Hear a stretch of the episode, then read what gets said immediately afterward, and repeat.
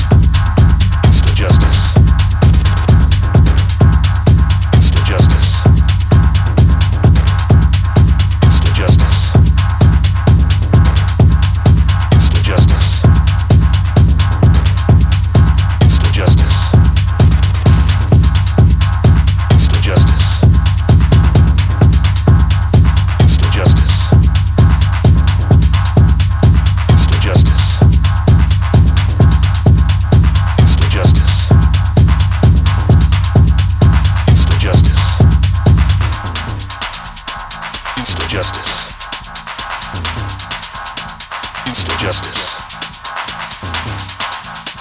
Instant justice. Instant justice.